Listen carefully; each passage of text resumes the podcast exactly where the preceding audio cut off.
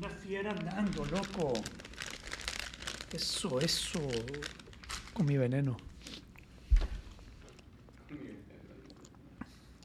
Uh, Red Bull, man, it's delicious. Nos patrocina ahora Red Bull. Imagina. Come on, Red Bull, get your, get your act together. Estoy ah, escuchando un podcast sobre la agresión. Pues siempre Andrew Huberman. ¿No te has puesto a escu- escuchar a Huberman? Es una fiera, Huberman. Huberman es una fiera, loco. Un poco. Mucha información porque sobre cómo funciona todo en el. ¿Qué crees vos que produce la agresión? La tes- testosterona. ¿Cómo es? Tes- o, el- Yo batearía que sí. ¿O cuál es la otra? La, la femenina. Estrógeno, Estrógeno. ¿Estrógeno o testosterona? testosterona. Es el estrógeno. ¿Así? Para generar la agresión eh, se tiene que convertir en estrógeno. Wow. Ya. Por eso dicen te pusiste dramática. Ajá. Ya. Pero interesante. ¿Y tiene algo que ver el cortisol? El cortisol eh, tiene bastante que ver con la agresión. Con altos niveles de cortisol hay más agresión. Mm. Si quieres minimizar los niveles, pero todo es, un- todo es contextualizado. Pues no es una cosa, es, es, es un sinnúmero de elementos que llevan a alguien a ponerse agresivo. Y hay agresión reactiva, que es cuando te defendes, y hay eh, agresión proactiva, que es cuando estás planeando y llevando a cabo algo maléfico, algo así como una vendetta. Eh, pero sí, interesantísimo. Hola, Ya me lo Cristian. terminé todo. Voy a ¿Qué nos- crash a media, a media, Yo no- todavía no me escucho. a media conversación. He's figuring it out. Yo, yo me escucho suave, Yo me escucho, ya, ya me escucho bien. pero suavecito. Sí. La verdad es que deberíamos de nosotros dos jugar con esos botones, solo ver, solo por joder. Oye, Cristian. What does this button Le, vamos a quitar la paciencia. Le vamos a quitar la paciencia. Ya no se oye. Excelente compartir y no se oye nada. We mess it up. Y después le desconectamos todo y lo volvemos a conectar en lugares equivocados. Sí, con la paciencia que Cristian conecta todo esto. Cristian es bien paciente. ¿Vos sabés cuál es uno de los, una de las características? ¿Cómo es? Being agreeable. Agreeable.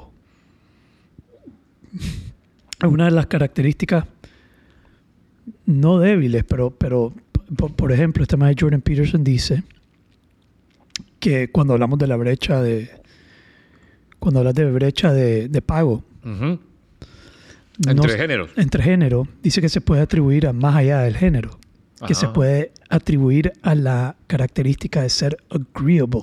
Agreeable. Agreeable es como estar de acuerdo, Ah, de acuerdo. estar de acuerdo, agreeable, y que las mujeres tienden a ser más agreeable que los, que los hombres. Fíjate que ahí yo me encontré algo eh, interesante. Estaba viendo la vez pasada, escuchando a la puya, el podcast de Tim Ferriss. Ajá. Y me escuché. eh, Un segundo. Yo todavía no me escucho como. Todavía. Como que estuviera hablando así. Me escucho tapado. So if you're agreeable, te pagan menos, te promueven menos, te hacen hacer más cosas porque estás de acuerdo. You're agreeable. You're kind of getting pushed over. It's good to be agreeable, but not agreeable all the time. A ver. tú- Uno, dos, tres. Uno, dos, tres. ve, Son igual. un, dos, tres. ¿Y cómo decides cuál es cuál? Creo que suena un poquito más. Uno, dos, tres. Creo que está. Pero eh, cuando lo subís ahí, sube allá y sucede lo que te mandé de retroalimentación. Voy a hacer más para atrás, lo que dicen que me voy a comer el micrófono. Bah, No lo digas ahí. Un brother me dijo, te le pegas mucho. Te le pega- Ah, pucha, pero ese- esa- Ah, entonces le digo yo, pegate a esta, le digo. Estoy queriéndome acordar. Te voy a... Ahí también, sí, ahí también. ¿Te escuchas bien? Sí. Estoy bien, yo puedo hablar así. All right. Are we recording, bro? sí. This guy always catches all our shit. Vamos a aplaudir y después me decís qué fue lo que viste. ¿O querés decirme antes? No, dale. Aplaudí.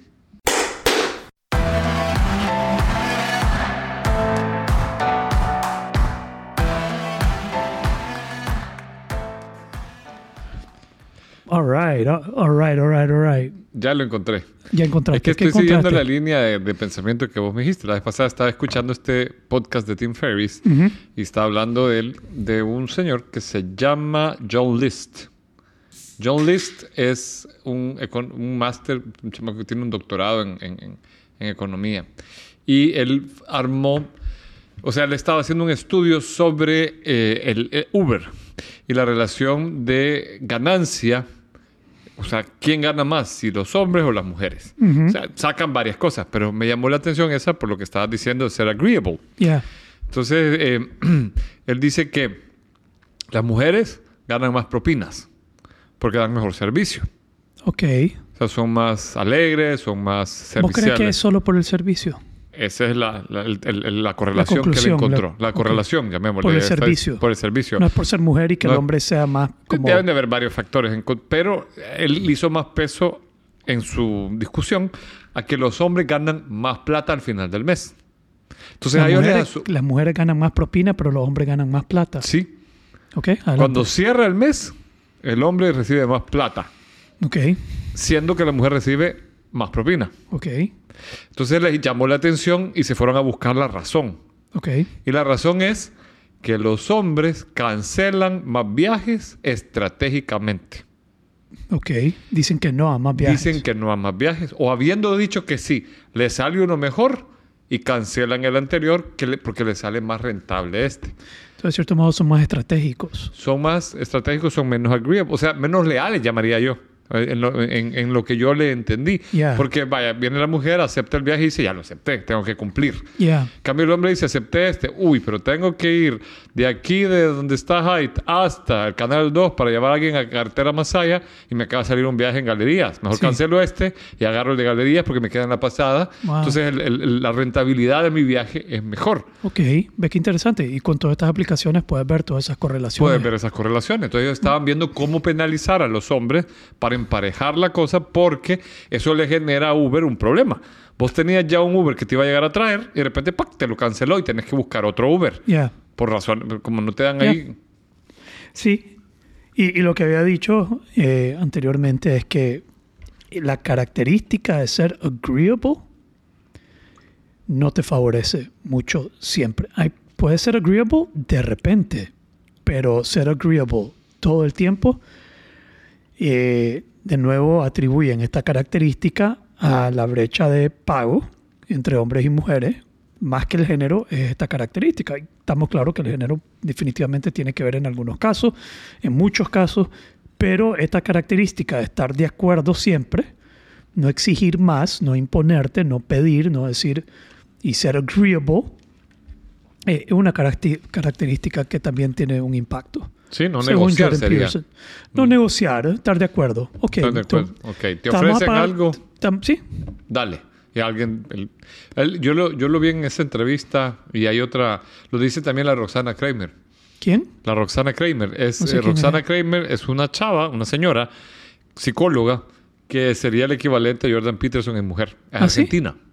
Y, y Y es antifeminista. O sea, es la que defiende, digamos que le hace el contrapeso al feminismo que en Argentina. Yo es que no creo que tenga que ver con, con ser antifeminismo. Yo creo que estos pensadores como Jordan Peterson, y quizás ella, no la conozco, es que plantean las cosas de una manera objetiva, de una manera estudiada, fundamentada en comportamientos humanos que, que está establecido, que está ya Más estudiado, digamos. más, estudiado y más, más, más objetivo sin la opinión o sin la sino que es- este es el hecho, este es el comportamiento, por esto es que sucede esto, eh, versus eh, de todo, todo eso, pues, Paradigmas. O sea, porque al Paradigmas. final yo lo veo como un paradigma. ok, ya, entonces ella, ¿qué dice ella?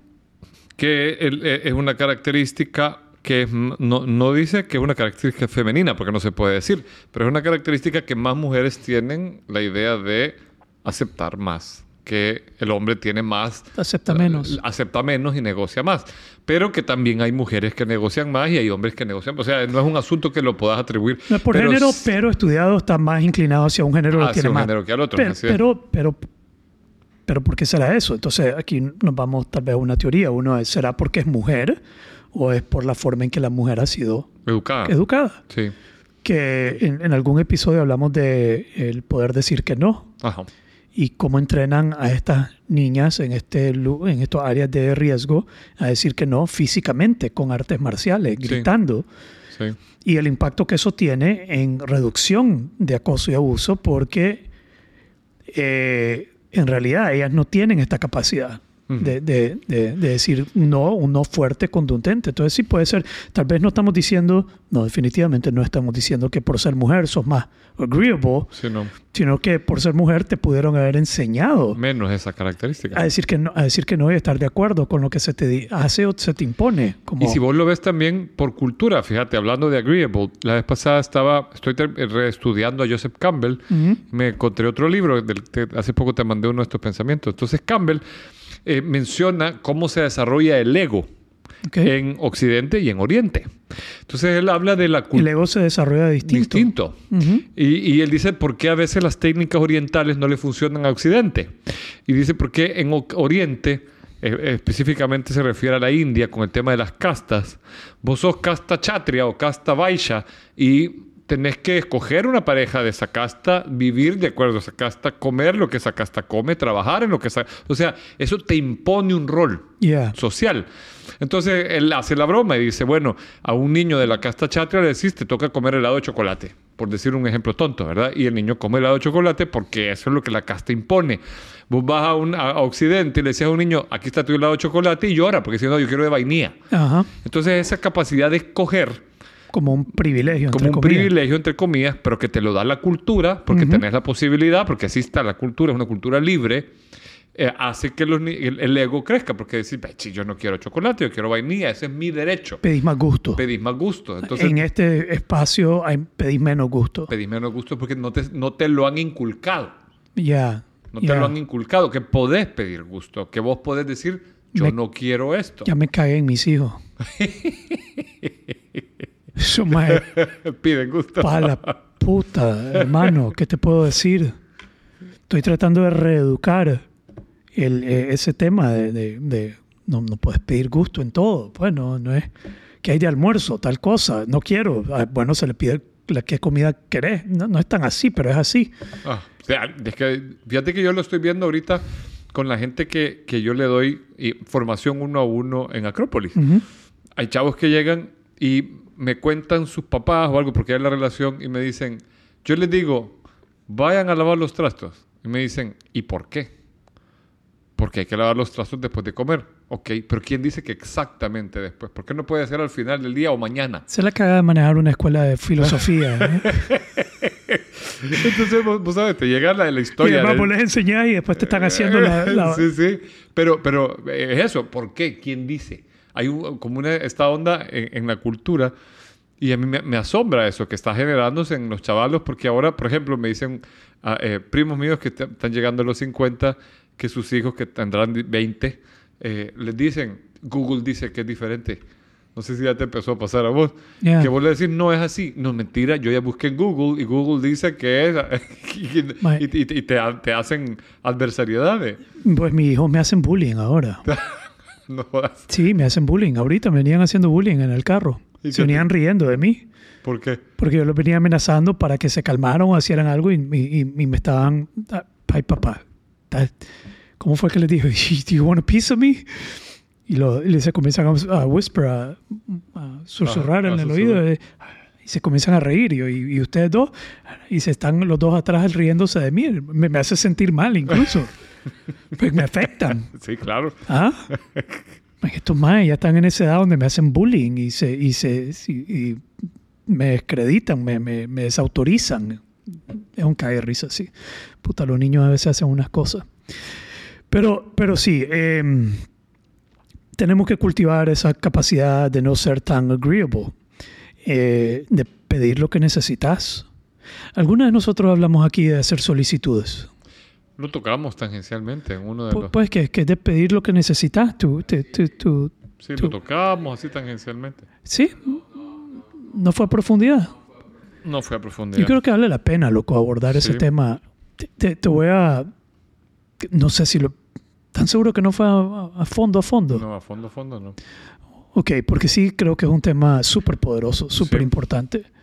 eh, una capacidad de liderazgo De que aquí en Height nosotros enseñamos, yo se lo enseño a la- todas personas, hay ciertas cosas que yo enseño dentro de, como marco, como esto- estos temas son críticos, el de manejo de polaridad, el del modelo Cinefin, que hicimos un episodio sobre Sí. el modelo Cinefin, el- el- y el hacer solicitudes. Entonces, entonces el- lo que entendemos aquí es que toda interacción humana es una solicitud. Toda interacción humana es una solicitud. Y solo hay cuatro maneras de responder a una solicitud. Entonces, si yo te pido algo, no recordás esto. Me suena, pero ¿Te dale. suena? Ok. Si yo te pido algo, tenés cuatro formas de responder. Vos puedes responder sí, no, negociar o redirigir. Y esas son las únicas cuatro formas que podés responder a una solicitud. Que el tal vez no es una respuesta, es una respuesta ambigua. Entonces, si yo te digo, ¿puedo agarrar de esto? Sí. Ok, entonces yo agarro. De esto, para contexto, son unas semillitas. Una- unos nueces que están aquí sobre la mesa que trajo Javier. Probemos otra. ¿Puedo, puedo agarrar, Javier? No. No, ok. Eh, otra. ¿Puedo agarrar? La redirigir, preguntarle a No. Cristian. Eh, Cristian, tal vez, tal, tal vez Cristian tiene. O sí, agarrar, ah, tal vez Cristian te deja agarrar de la de él. O puedo agarrar nueces. Y vos me decís, sí, pero solo de los maní. Eso es una negociación. Puedes agarrar, pero solo de los manís. Y, Sí, porque le estoy guardando la- las semillas a mi esposa. Pu- puede ser, ¿sí? Entonces, cuando estamos hablando de interactuar, y esto está pasando todo el tiempo, todo el tiempo estamos eh, navegando esto de hacer y responder a solicitudes. Y es un, es un tema que se trabaja en, en espejo. ¿Qué significa eso? Que la habilidad que el líder o la persona tiene que desarrollar es tanto la de hacer solicitudes y la de responder a solicitudes. Ok. Entonces, no solo es aprender a hacer la solicitud, también tenés que aprender a responder a la solicitud. Entonces, la forma en que nosotros abordamos este tema es que enseñamos primero tres tipos de solicitudes inefectivas. Una de ellas siendo una solicitud impuesta o eh, forzada, Ujú. Donde la persona no tiene la capacidad de decir sí, no, tal vez, no, sí, no, redirigir ni negociar Tiene que hacerlo. a la fuerza. Esto suele suceder en las parejas o en las relaciones de autoridad. Entonces viene tu pareja y te dice, mira, necesitas ir al súper. Vas de camino aquí después de grabar, vas para tu casa, estás por llegar a tu casa, estás a la cuadra y te llaman y te dicen, mira, necesito que vayas al súper. Y entonces vos sentís como un, como un, como una imposición. Te tenés que quedar el fin de semana, tenés que trabajar tarde, tenés que ir al súper ahorita, pero en realidad no te están dando eh, ninguna opción de, de responder. Ujú. ¿Estás conmigo? Estoy. Todo eso es una solicitud impuesta. Entonces, como personas podemos ver si le estamos imponiendo solicitudes a, la- a- a los demás o si le estamos dando chance de, de resp- de responder. Ahora, obviamente, si vos te metes al ejército, vos firmás un contrato y ya dijiste que sí a toda mierda. Ahí no vas a Sí. estar negociando ni viendo qué se hace o no se hace. La siguiente es una solicitud que es como, mira Javier, vos sabes que hoy no, no he comido nada y, y tengo hambre y, y tal vez puedes considerar regalarme, puedo agarrar unos cuantos nueces, pero no mucho, solo un, un poco. Entonces, esa como una, ¿cómo es eso? Esa solicitud. Una solicitud, pero bien tibia. Rega- rogado, Rogada. tibio, por favor, te estoy dando todo el poder a vos, probablemente te compadeces de mí, etcétera. Y la otra solicitud es una solicitud como que vio usted aquí pensando, este hijo de puta no me ofreció nueces. Yo aquí con hambre y el mae no me ha ofrecido ni mierda y el madre, verga Javier. liéndose con esa carcajada. Iba a seguir ofendiendo, perdón, voy a poner muy ofensivo. Esa carcajada de mierda que se tira y, y él con sus nueces y no ha ofrecido el mae. Y yo, yo encachimbado aquí, pero es una solicitud no hecha Ajá. Pero es una solicitud que quiero, algo que quiero, pero no lo hago. Entonces, el que quiere vacaciones, el que quiere un, aumento, el que quiere algo, pero no lo, no lo pide. Con las parejas también, quieren algo de su pareja, quieren que la pareja le dé algo y no lo da. Ya sea cariño, oye, ¿qué pasó ahí, loco? De repente me escuché, de repente.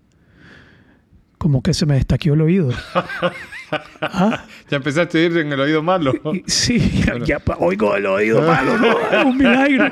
Did, something, did you touch something, bro? Para los que no saben lo que está pasando, de repente en mi earmuffs comencé a escuchar mejor mi voz. Pero entonces son, son tres formas de hacer solicitudes inefectivas. ¿ya? Obligado, impuesto, eh, rogado y eh, no hecha. Ahora yo escucho en esto que estás diciendo y me viene la idea de la, de la cultura. O sea, que la, la inefectividad puede partir de una cultura, ¿verdad? Porque Totalmente. yo estaba pensando, no sé si hablamos de esto, pero hay algo que me generó un gran asombro a mí. Es un estudio que se hizo que se llama el índice de instancia de poder.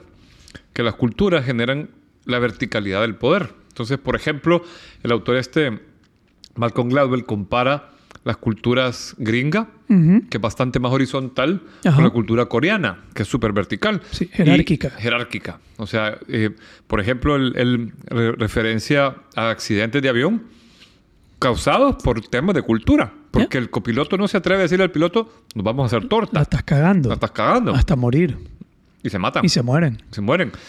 Y eh, no- escucho esta solicitud no dicha, porque lo, lo- lo- lo que sale en la caja negra es, qué linda brisa de primavera, en lugar de decir, brother, el viento está en contra, nos vamos a hacer torta. Ya. En vez de ser asertivo. Es es asertivo. Entonces, esas son las tres maneras inefectivas. Después practicamos, y lo practicamos todo esto corporal, usamos el cuerpo, ¿no? empujamos, nos jalamos, nos quedamos ahí sin decir nada, lo practicamos vivencialmente, corporalmente. corpor- corporalmente. La otra parte es eh, aprender a hacer una solicitud bien hecha. Entonces, la solicitud bien hecha es centrado, toda la información necesaria, tener claridad de lo que estás pidiendo y simplemente pedirlo Ujú. pedir lo que necesitas. Eh, y eh, pedirlo con se- asertividad. Pedir lo que necesitas. Eh, necesito un aumento, necesito vacaciones, necesito que hagas tal cosa, necesito que, que, que eh, lo que necesitas. ¿Ya? Entonces, como líder, como persona, para tomar control de tu vida, esto no es solo a nivel, digamos, si están escuchando esto, no es solo a nivel de organización y de empresa, esto es a nivel de poder controlar tu vida. Si vos en tu vida no puedes hacer bien solicitudes, you're pretty much fucked because you're going to be agreeable. Pues estás ligado también, creo yo, con esa característica y de no, de no eh, pedir lo que necesitas.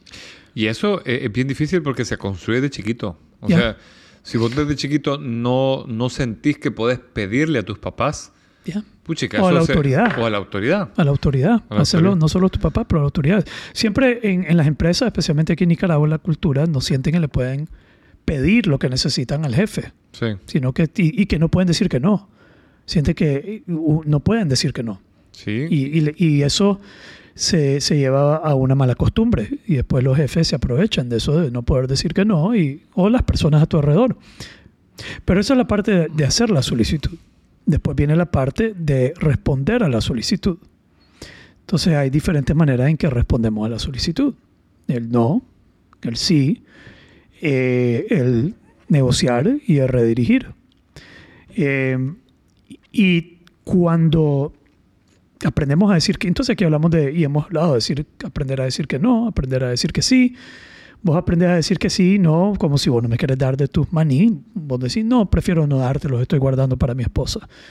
Entonces vos ya aprendiste a decir que no. Aunque ahí, ahí, ahí yo escucho dos cosas. Ajá. Porque puedo estar mintiendo.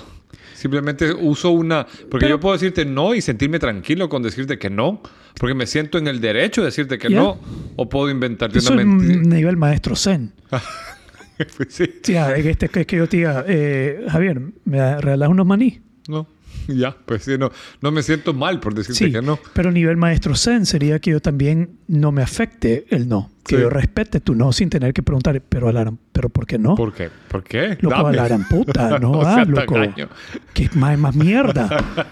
¿Ah? Me dijo que no. Oye, loco, ¿me puedes dar ray? No. No.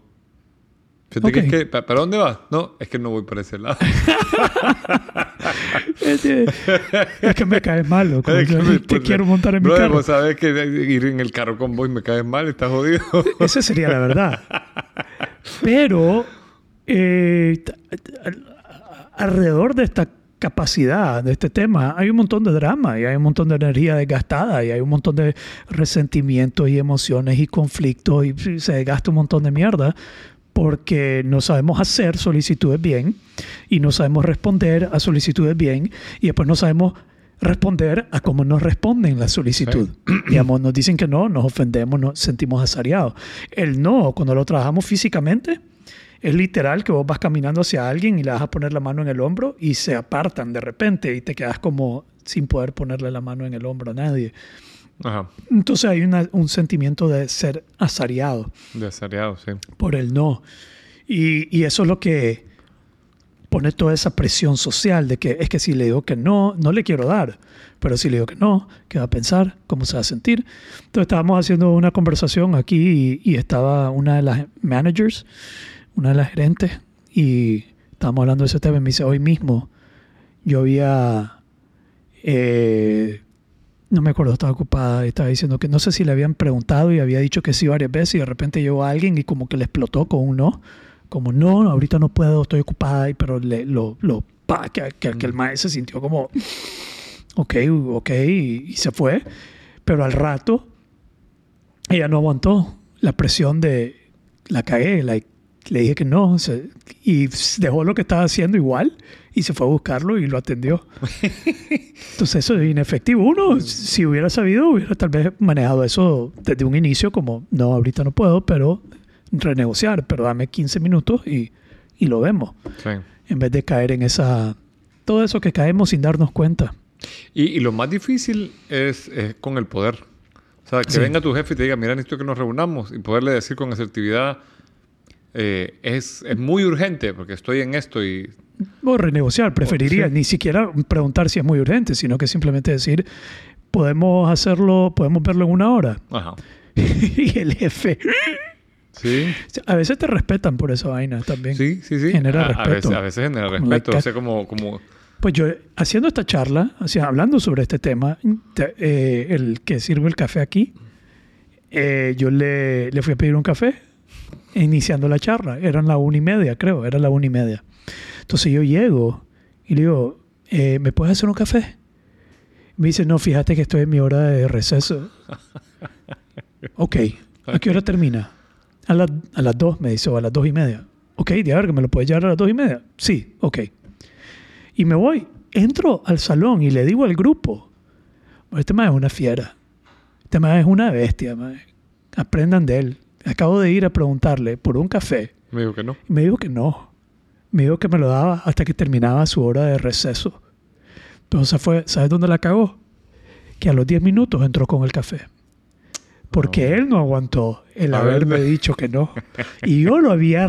Brother, fue, fue, fue oportuno porque estoy con el grupo hablando de esto. Les estoy diciendo, este man es una fiera. Me dijo que no, me puso en mi lugar con todo respeto y yo respeté eso. Yo no me sentí ofendido en lo más mínimo, porque he venido practicando esto. Yo digo, negoció la hora, me la da a las dos, está bien, está en su hora de almuerzo, lo respeto. Y no, se apareció a los cinco minutos, diez minutos con el café y yo dije, ¡ah! Y todo el mundo, ¡ah! La cagó el mae, no pudo, no pudo aguantar la presión social de lo que yo estaba pensando. Sí. Ya, fascinante, ¿no? Fíjate- sí, es fascinante. Fíjate que eh, estaba hablando con un amigo que tiene una empresa y, y me, recuerdo de esto porque me, lo, me, me- hace me resuena con esto que me estás diciendo. Él me dice, yo en mi empresa no opino. Porque si yo, si estamos haciendo una lluvia de ideas y yo opino, inmediatamente hacen lo que yo opino. Ya, Entonces no, no es, o sea, él lo considera poco efectivo. Él prefiere acatar lo que el grupo, o sea, trata como de delegar ese poder ya, porque está construyéndolo eso. ya. Que eh, a mí me, me- me admira una cultura donde alguien puede decir esto que me acabas de decir. Viene un jefe, un director y dice, ¿puedes hacer esto? Disculpame, fíjate que hoy no puedo.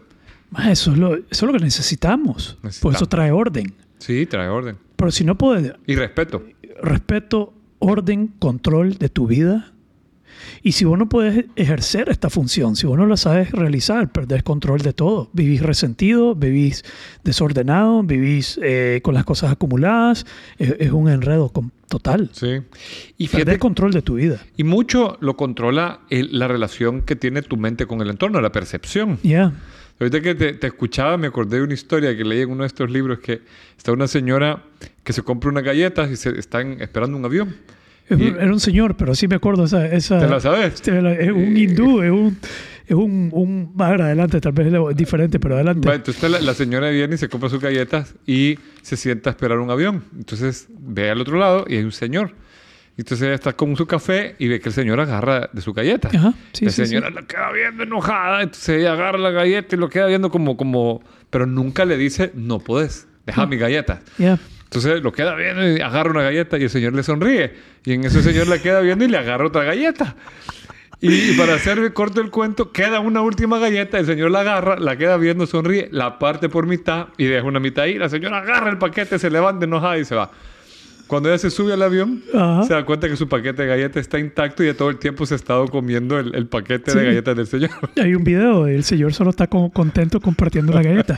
Pero esto, eso es otro nivel de aceptación bien zen, bien tao, bien, bien oriental de, estos maestros. Eh, no sé si conté la historia eh, por aquí del, del, del, del- el, el maestro monje que está en, el- en la aldea donde queda embarazada la, la muchacha. La que me puedo es la que nos contaste del Bengala, T-Boy. No, esta es eh, una muchacha que queda embarazada y, y le dice al papa, en vez de decirle al papa que era tal fulano, porque era como rival de la familia y lo hubiera Ajá. matado, tipo Romeo y Juliet, estoy poniendo el contexto, le dice que del monje de la aldea, que respetan un poco más, pero el papa se va donde el monje, enojado, y le dice, vos dejaste embarazada a mi hija, ahora vos vas a criar el bebé. Y él, ok. Y el monje agarra el bebé y lo cría por años. Y de repente al final le confiesa a la muchacha, al papa, que no fue él, que era el otro. Entonces llega donde el monje y le dice, vos te quedaste con el bebé y no era tuyo y me lo voy a llevar ahora. Y el monje le dice, ok. Y se lo lleva. y eso es todo. sí. ¿Ah? Es, es esa historia Bien parecida a la de la es bien galleta. parecida al de la galleta. El hombre está con su galleta y ella le agarra la galleta y él, ok, Sí. agarra Hasta galleta, gracias, le- compartámosla, gracias. y ella por dentro confundida que las galletas son de él, que es de ella, que, que las de ella estaban guardadas debajo de, una, de un abrigo. Eh, sí, yo me acuerdo de esa historia. Ella está encachimbada que le está Pero encachimbadísimo. encachimbadísima de que le están comiendo la galleta y al Sí. final la- era ella la que se estaba comiendo la galleta. Hoy me mandaron una historia zen también de que en una aldea, cuando hay un, un viajante, eh, tiene que llegar al, al- al- y él se quiere quedar en el monasterio, tiene que hacer una competencia Ajá. de debate con alguien. Entonces el maestro manda a un asistente, no sé, a, un- a uno de ellos le manda a debatir con él. Eh, déjame ver cuál era, cuál era el de cada lado. Entonces, pero el, el muchacho que mandan tiene solo un ojo. Ajá. Entonces van a debatir, pero deciden, no sé por qué, deciden que van a debatir en silencio. Entonces sale el viajante, el viajero, el que anda buscando dónde quedarse y le hace así. Uno, levanta el dedo, uno, levanta un dedo. Y el otro le, levanta un dedo y el- después el otro le levanta dos dedos. Y después él le levanta tres dedos. Y el otro le cierra el puño y él sale corriendo. Y sale corriendo donde el monje mayor de la aldea le dice, tengo que seguir viajando porque tú, al que mandaste, me venció. Yo le levanté un dedo en señal del Buda. Y él me levantó dos en señal del Buda y el Dharma. Entonces yo le levanté tres del Buda, el Dharma y el no sé qué.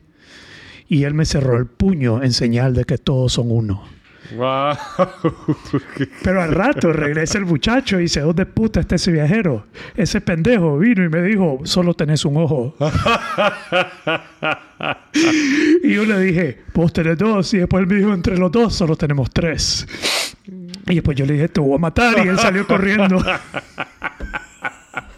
Está buenísima oh, shit. A, a mí me pasó algo parecido. Fíjate, esta ya es una historia personal. En, en aquellos tiempos de colegio, mis papás me regalaron un carrito, un, ter- un tercer viejito. Entonces, eh, de repente un amigo me dice, fíjate que necesito hacer un mandado, ¿me puede llevar? Y yo le dije, sí, hombre, yo te pongo la gas, me dice, dale, pues. Entonces lo voy llevando Y vamos bajando una cuesta y me dice, es en la próxima a la izquierda. Yo pongo la vía, como que voy a cruzar, me detengo y él queda viendo y me dice, "Mm, me equivoqué, dale una cuadra más. Quito la vía y avanzo. Entonces un carro que se estaba incorporando por la derecha se incorpora y casi chocamos. El tipo de enfrente saca la mano por la ventana, hace esta seña, lo que se ve es los dedos haciendo como tasculío Ajá. y luego hace un movimiento de la mano como preguntando qué onda. Entonces mi amigo se, era de estos eh, foforitos, se- lo veo que se está quitando el, el- el- el- El reloj. el reloj, se está amarrando los zapatos y me dice, Chele, ponétele a la par. Y yo le digo, ¿qué pasa? ¿Qué? Ponétele a la par, vos sos muy pasivo, vamos a cachimbear ese hijo de te-". Y yo, ¿pero por qué? Vos ponétele a la par. Entonces yo hago una maniobra así toda caballa, me le pongo a la par y el tipo, Don Roland, ¿cómo está? Era un sensei de Kempo chino, no sé qué dan, que había cachimbeado como a 14 guardaespaldas hace un par de semanas. Y era su entrenador de, artes marciales. Y entonces yo me digo, ya viste, nos iban a verguiar por tu culpa, le digo. ¿Y por qué te querías verguiar con él? Ah, es que el maje te tiró el carro y puso las manos así, te dijo, te puse culio, chelito, ¿qué pedos? Y nada, dijo. Y nada, dijo. Ah, no jodas, le digo, ¿sabes qué entendí yo? Que pusiste la vía, ¿qué pasó? Puta, es cierto, me dice, tenés razón. Puede interpretarse de esa otra manera. Bueno, aquí está otro chiste. En la calle, un más en un carro, a toda verga, y de repente viene uno en su mismo carril. Y el que iba, venía en su carril, casi chocan, pero en lo que se capea, el que viene invadiendo su carril le grita, ¡burro! Y este hijo de puta, burro él, y ¡pum! choca contra un burro. no, te- no nos ayuda a veces la percepción, ¿verdad? Ah, a huevo. Ya, man. Entonces, eh, ese, ese, esa capacidad de hacer solicitudes y responder a solicitudes es clave y, y la tenemos que desarrollar. Entre más refinas, entre más la vas refinando y refinando y refinando, te lo juro, no solo vas tomando más control de tu vida, uno, vas a conseguir lo que querés. Vas a conseguir más de lo que querés. Pero a la vez vas a conseguir claridad. Dice, te lo van a dar o no. Sí.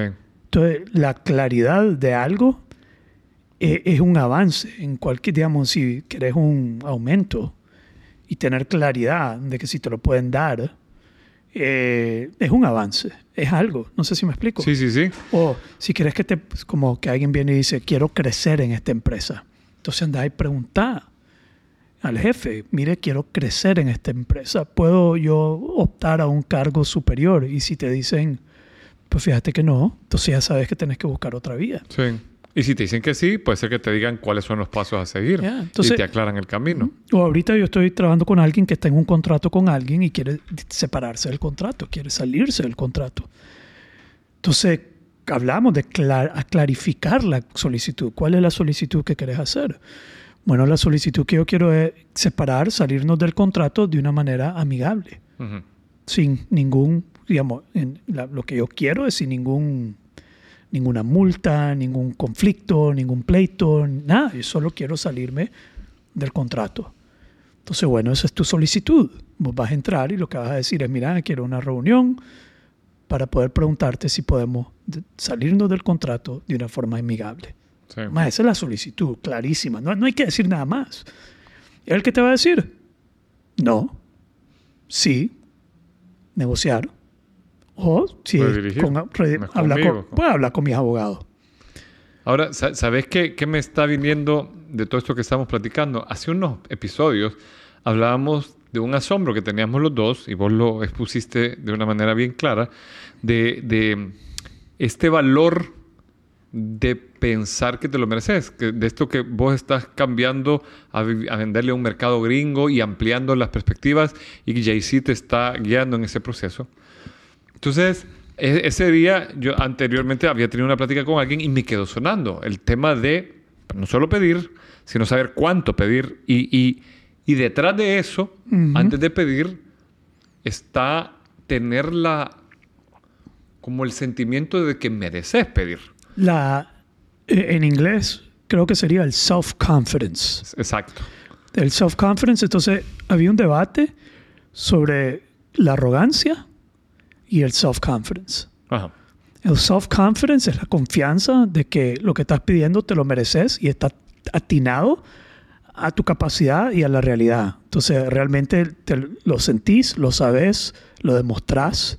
Todo está evidenciado de que eso es, que no lo estás haciendo por arrogancia, que no lo estás haciendo por, porque estás y, y sos un Porque es- iluso. Exacto, porque, porque salió de tu... Porque, porque hay gente que es así, le sale de sus polainas, "Ah, yo debería ganar tanto, pero ¿cuál es el valor que estás agregando? Pero yo, yo también me, me pongo a pensar, porque estamos en una cultura, pensemos en Nicaragua, que es, eh, digamos, lo- nuestro público más cercano, eh, es una cultura que tiene como una... Y, y no solo, fíjate que ahorita que lo digo, lo pienso, eh, recuerdo lo que dice Brené Brown, que vivimos en una cultura de escasez. Ya. Entonces, eh, a veces, algo que cue- cuesta sentirte en el, como en la solvencia de pedir. Hay Yeah. como un vacío debajo que tenés que como atreverte. Yo no sé si ahí ap- aplicaría la onda de fake it until you make it, o sea, decir, ok, voy a probar pidiendo esto, como un poquito, para empezar a probar. Porque eh, si no estás acostumbrado, si estás acostumbrado a ser agreeable, que es donde empezamos, que es una, una cosa que viven muchas, por ejemplo, muchas familias que, que están acostumbrados a, a- a vivir con poco, por decir algo, y pensar que pueden tener más les puede costar, Ya. ¿verdad? O si has tenido una familia a donde tú, por ejemplo, hemos hablado a veces de, los padres eh, difíciles.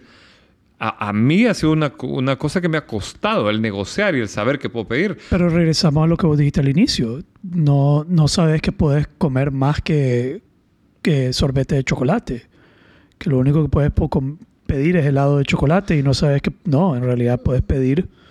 Hay 10 ca- ti- tipos de helado, Ya, ¿verdad? este, vos estás prisionero a tu propia mente. Estás Exacto. prisionero de tus propias creencias. Ahora, en mi caso, ahorita acabo de cerrar el precio más alto de, de coaching uno a uno. Digamos, acabo de hacer la oferta más alta y me la aceptaron sin ningún Sin sin, rechistar. sin ninguna resistencia, sin ningún ningún no lo no, no a lo nica Ajá. que regatear, de preguntar que el, el descuento, que por qué, que por qué tan caro, que puta, el otro día alguien me dijo, alguien latino, no me gusta pedir descuento. No creo en pedir descuento. Pero, Pero-. Debo pedir descuento. Y, y, y, ay, hermano, No, joder, qué hipocresía. ¿cómo es eso? No creo en pedir descuentos. No me gusta pedir no descuento, me pero gusta. debo. Quiero respetar el trabajo, digamos, me, fue todo, pero al final me hizo la solicitud. Eso fue la solicitud es. ¿Cuál es la solicitud? Dame descuento. ¿Me puedes dar un descuento? Ajá. Pero, ¿Ya? pero fíjate que si alguien te pide un descuento, vaya, yo- pero hay gente que es caballa, brother. A mí me han pedido 50% de descuento Ahora, porque sí, sea, Yo podría hablar, yo puedo dar descuento según el contexto de la persona con la que yo estoy hablando. Eh, pero, pero en este caso fue, fue, fue- en este caso fue diferente y, y es lindo trabajar con gente que no te pide descuento. Sí, es lindo que le da valor a tu trabajo. le da valor y también son gente que está en una mejor posición. Yo he venido identificando eh, personas que están un nicho más, más favorable, un nicho donde sí puedo trabajar, que mi valor que yo les doy es alto y están dispuestos a pagar el valor que yo, que yo cobro. Eh, Eso dice Cristian. sí, es que aquí nos estamos repartiendo caramelo eh, y Cristian nos le estamos ofreciendo. ¿Ves? Está pidiendo lo que necesita. Me llega, Está- está, aprendiendo, está Está, aprendiendo. está aprendiendo el brother allá. Ajá. no, no Entonces, había entendido, creí que estaba pidiendo que le subiera... solo que lo reclamó como enojado. Sí, ¿no? sí. Eso fue la única Sí. falla. Que pudo haber solo dicho, oye Javier, ¿me puedes pasar ¿Me uno a mí? ¿Me pueden dar uno? ¿Me puedes así, dar así uno? uno. Sori- sori- soritone. Tradicional. Este es nuestro nuevo patrocinador. Deberíamos de tener aquí sobre la mesa. Sobre la mesa patrocinadora, cierto. Todavía no Eh, hemos llegado, ya vamos por el 63. Entonces, ta- ¿por dónde íbamos con esto? Es- que- el nicho. que te- uno, que tengas la confianza, el self-confidence de decir, ok, me siento confiado de que puedo cobrar esto, de que valgo esto, que esto es el valor que doy, que esto es está evidenciado, porque si no, se va a notar y te van a abandonar los clientes. Por lo menos en mi línea de trabajo hay muchos coaches que están muy mal entrenados, no dan el valor y cobran muy alto como costumbre y no tienen su relación recurrente, pues la relación se separa. Pero Eh, yo creo que hay, hay una palabra clave. Creo que hay que tener coraje de atreverse a, a- a explorar, pedir. O sea, lo que estamos hablando, pues, porque si vos empezás a ver que estás trayendo valor a la mesa, tener el coraje de dar el paso y pedir, que eh, no ser agreeable. Sí, y, y- y después que no, que no sea tan temeroso siempre, que no te pongas nervioso, siempre lo hagas.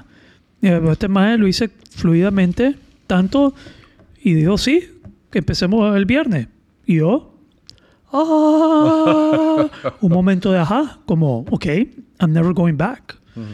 Eh, dicho eso, por ejemplo, hay personas con las que yo quiero trabajar, que yo sé que no me pueden pagar eso, pero yo estoy dispuesto a trabajar con ellos porque yo quiero trabajar con ellos. Tienen un, algo que, que, que- que me dan ganas de, de, de- hacer eso. Personas más cercanas a mí, pues más aquí en este mercado que yo digo, yo quiero trabajar con él, quiero apoyar a esta persona, me, me, me, me llaman la atención y estoy dispuesto a ver dónde funciona para esta persona realmente.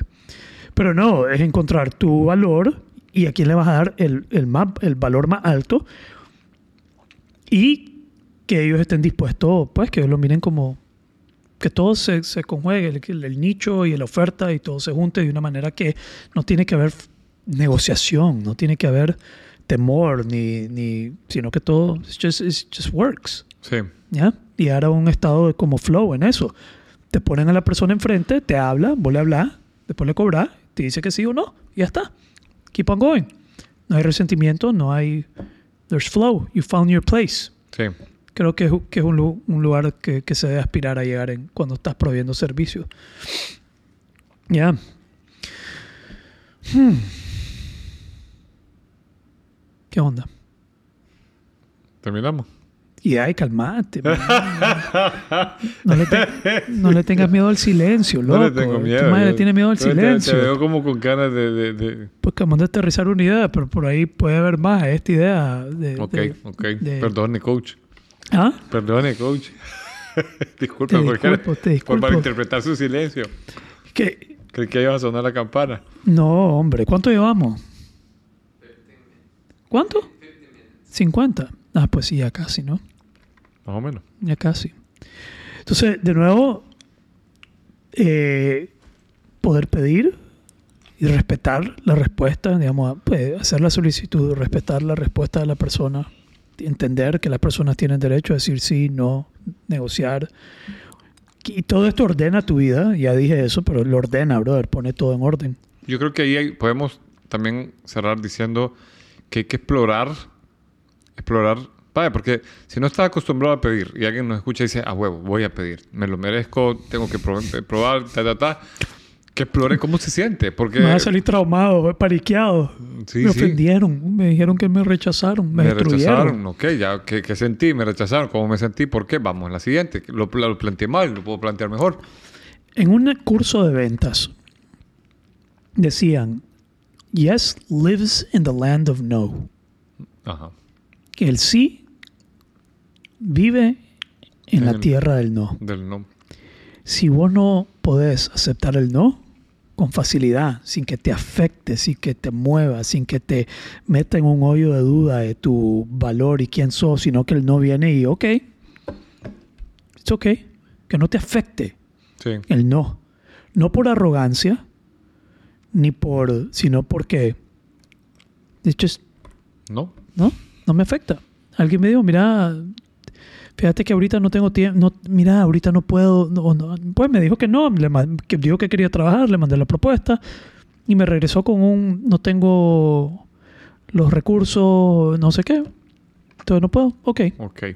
it's okay. That's it. Cuando sea oportuno, hablamos. Just let it go.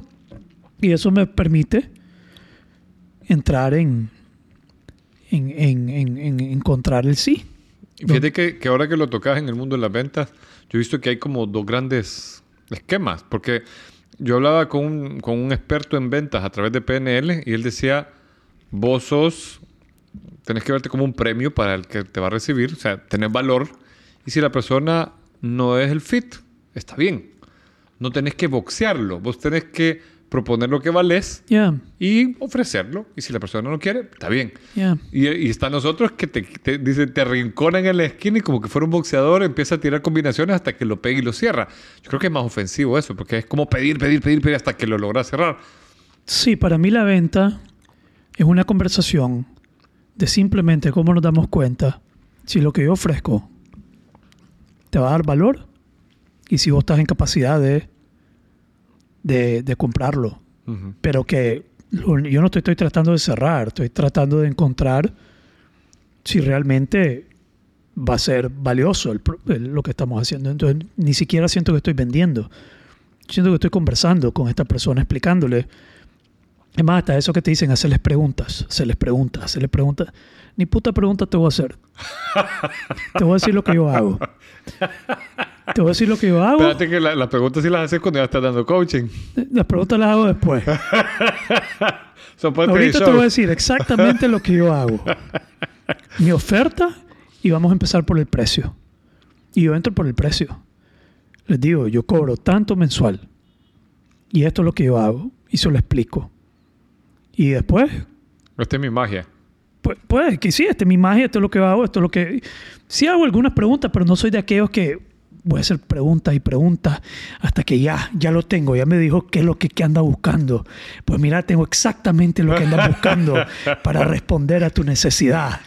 Eh, Porque esa es una forma en que te enseñaron. Sí, sí, sí, sí. Hace preguntas para clarificar y ya cuando ya lo montaste, cuando ya él te contó el problema y lo que estás sufriendo y eso, sácate, le decís, tengo Este tu mi- respuesta y después las objeciones. Y eso de las objeciones, cómo trabajar las objeciones y cómo, no sé, ahí esa- ese mundo de ventas. Y gracias a Dios me expuse a un mundo de ventas que es bien de fluir, de no neediness. de- es más, eh, el- el- incluso en el PNL, que hay cosas muy buenas en el PNL, pero de repente estos de neuroventas. Ah, de- sí. Pero creo que no es lo mismo. O, o- o yo, no, bueno, yo nunca he estado cerca de neuroventas, pero... pero Pues me- que, te, pero que en cierto modo suena como... Perdón, adelante. Yo, yo vi a alguien que de PNL, o sea, un, un gringo que es experto en PNL, los brothers de, de, de Bandler, que, que me escucharon mencionar las neuroventas. Le dije, "Voy- véanlo. Y fue, fue a ver al, al Jürgen Klarik y me dijo, estamos en ligas diferentes, son- somos cosas diferentes. Me llamó la atención porque usan la palabra neuro. Vos lanzaste no- nombre y apellido y todo, loco. Pero bueno, estoy jodiendo. Pues para que lo, lo observaran. Sí, es que eso de neuroventa me suena como que vas a manipular a la persona, como que estás usando entendimiento de cómo funciona el cerebro para hacerlo comprar, para, para que compre, versus, mira, esto, esto es lo que, que andas buscando, esto es lo que este carro hace. Y Mm. después que esto es lo que andas buscando, no sé, Sí. encajar bien en vez de... Si realmente lo que la persona anda buscando y lo que vos andas vendiendo encaja, entonces no, no, no debe haber ningún... It's meant to be. Se encuentra. Se, se encuentra. It's meant to be, man. If it's Sí. meant to be, pues ya está. No zamparle a alguien algo y después a la fuerza eh, que, que tenga que, que, que aceptarlo. De acuerdo. Ya. Y más, si un cliente eh, me dice que no, que no era lo que andaba buscando y quieres terminar, pues terminamos. Ya está. Em, hay, un- hay un caso de contrato, como com- compraron un servicio y el servicio no, no lo sintieron Acorde a lo que andaban acorde buscando. a lo que andaban buscando las expectativas. Y, y ¿Y, eso era, alguna vez, alguna vez te ha pasado? Que has tenido que ce- cerrar un contrato con el que ya estabas andando. Usualmente no son personas que me contratan directamente, usualmente son personas a quien me contratan para trabajar con ellos. Ajá, ajá. Porque por eso yo he dejado de trabajar con el mundo de coaching ejecutivo. Yo no trabajo coaching ejecutivo. Yo no trabajo con una empresa, yo no trabajo con empresas que me contratan para trabajar con un empleado de su. Es que es complicado porque llegas como que sos el, el, el- el- no sé, como que... No, yo no lo hago. Sí, no lo hago, no yo lo ya hago. lo he dejado de hacer también, Mm. porque vos llegás y, y la persona está culido porque sienten que sos, o sea, generalmente sos como el justiciero, el que llega a ver qué onda. Pero están en un contrato y están no solo recibiendo lo que esperaban y, y, y la persona que a quien contrataron forza el servicio con el contrato Ajá. y trata de decirle puedes convencerlo. Vos tenés que convencer con el servicio, Sí. No con el contrato, no con el acuerdo. Vos no, lo vas a, no vas a usar el contrato como tu palanca para mantener un cliente, sino que vas a usar tu servicio, Sí, tu calidad. tu calidad, tu, tu atención, tu promesa, tu cumplimiento. Es, es la única forma de mantener el cliente.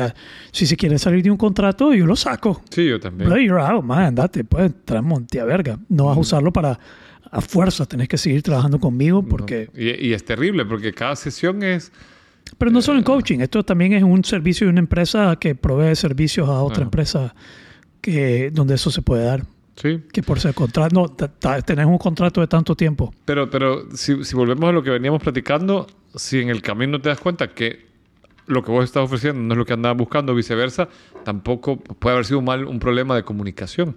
Sí. Porque a mí una vez me pasó, por ejemplo, que montamos un curso, eran 180 personas, dos días, y era de esas cosas locas, de bootcamps.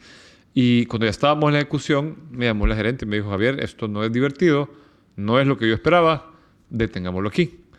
Y, y para mí fue un golpe serio. Turcaso de haber sido. Sí, y, y mi gente llegó a la oficina y me impresionó porque se tiraron al piso como cuando perdés un partido de la final, ¿me entiendes? Y llegó, había traído gente de Honduras y se fueron y me llamó mi- el, el- el- el director de Honduras y me dice, ¿qué pasó? Y nos pararon el curso, a medio curso me dijeron, stop, esto no está bien, no está divertido, no me gusta, paremos. Y, nos tomó trabajo eh, eh, salir del, del bache. Yo me reuní con ella y, y la gerente me dijo, Javier, es que no nos comunicamos bien y gran parte de la culpa es mía porque yo ya vi tu propuesta y estaba bien estructurada. Yo no la leí. Yo esperaba otra cosa. Y Ah, no la leyó. no la leyó. Ella me compró por, por Le co- referencia. Le, le cobraste. Sí, yo le Ah, cobré. pues, pues Yo si le- no lo leyó, yo le cobro. Yo le cobré, pero le ofrecí Si lo hubiera leído y la propuesta hubiera dicho algo que no era lo que hiciste en el campo, ok. Pero si vos mandaste la propuesta, lo que hiciste en el campo era lo que propusiste y ella no la leyó, entonces... Sí, no, yo la cobré. Pero le ofrecí darle un, pues, como para sobar el chindondo, mira, si no cumplí con tu expectativa, hagamos algo para que sigamos trabajando. ¿verdad? Y ella me dijo, mira, no te sientas responsable. Y lo, lo- lo manejamos bien, pues quedamos amigos, aunque no volvieron a comprar. Pero, pero fue, fue bien complicado el momento cuando mi gente dijo, uh, chica, un fracaso, ¿me entendés? Coordinarlo es, es un cachimbazo. Es un turcazo. Y, y es, es difícil que eso no redunde en decir, eh, es mi calidad, ¿me entendés? O sea, Sí, que, sí, que sí. no te lo tomes personal, que claro. no lo hagas tuyo. Te chima el ego. Te chisma el ego. Va probablemente va a ser una de las cosas más, más significativas que te ha pasado en tu proceso como profesional. Tener esa historia. Ya. All right. ¿Y ahora? Ahora sí. Ahora me- yo me quedo callado, güey, no le tengo, ya no le tengo miedo al silencio. Vamos a cerrar con eso. De no tenerle miedo al silencio. En nuestro trabajo, de repente estás con un grupo y le haces una pregunta, la masa, y hay silencio. Y la gente no tolera el silencio. No. Como facilitador, como coach, incluso como persona, esto como líder, si no toleras el silencio, te has hecho mierda. Porque si aguantas el espacio de silencio, del silencio pueden surgir las cosas más significativas que si no le das chance. Sí. Si corres rápido a tapar el silencio, como profesional, especialmente en la línea de trabajo de nosotros, cuando, cuando haces una pregunta a la audiencia y hay silencio y inmediatamente decir otra cosa o decir otra cosa, eso, una, una habilidad es tolerar el silencio, tolerar ese espacio donde no se está diciendo nada. Sí. Nos vamos a quedar en silencio aquí un día, unos cuantos minutos, Javier y yo, ver si no cambian el canal. Probablemente lo cambien. Yo lo cambiaría. ¿Ah? El podcast del silencio. Todo el 45 minutos en silencio. Hijo, Luis. Pongámosle por lo menos pajaritos al final. Yeah.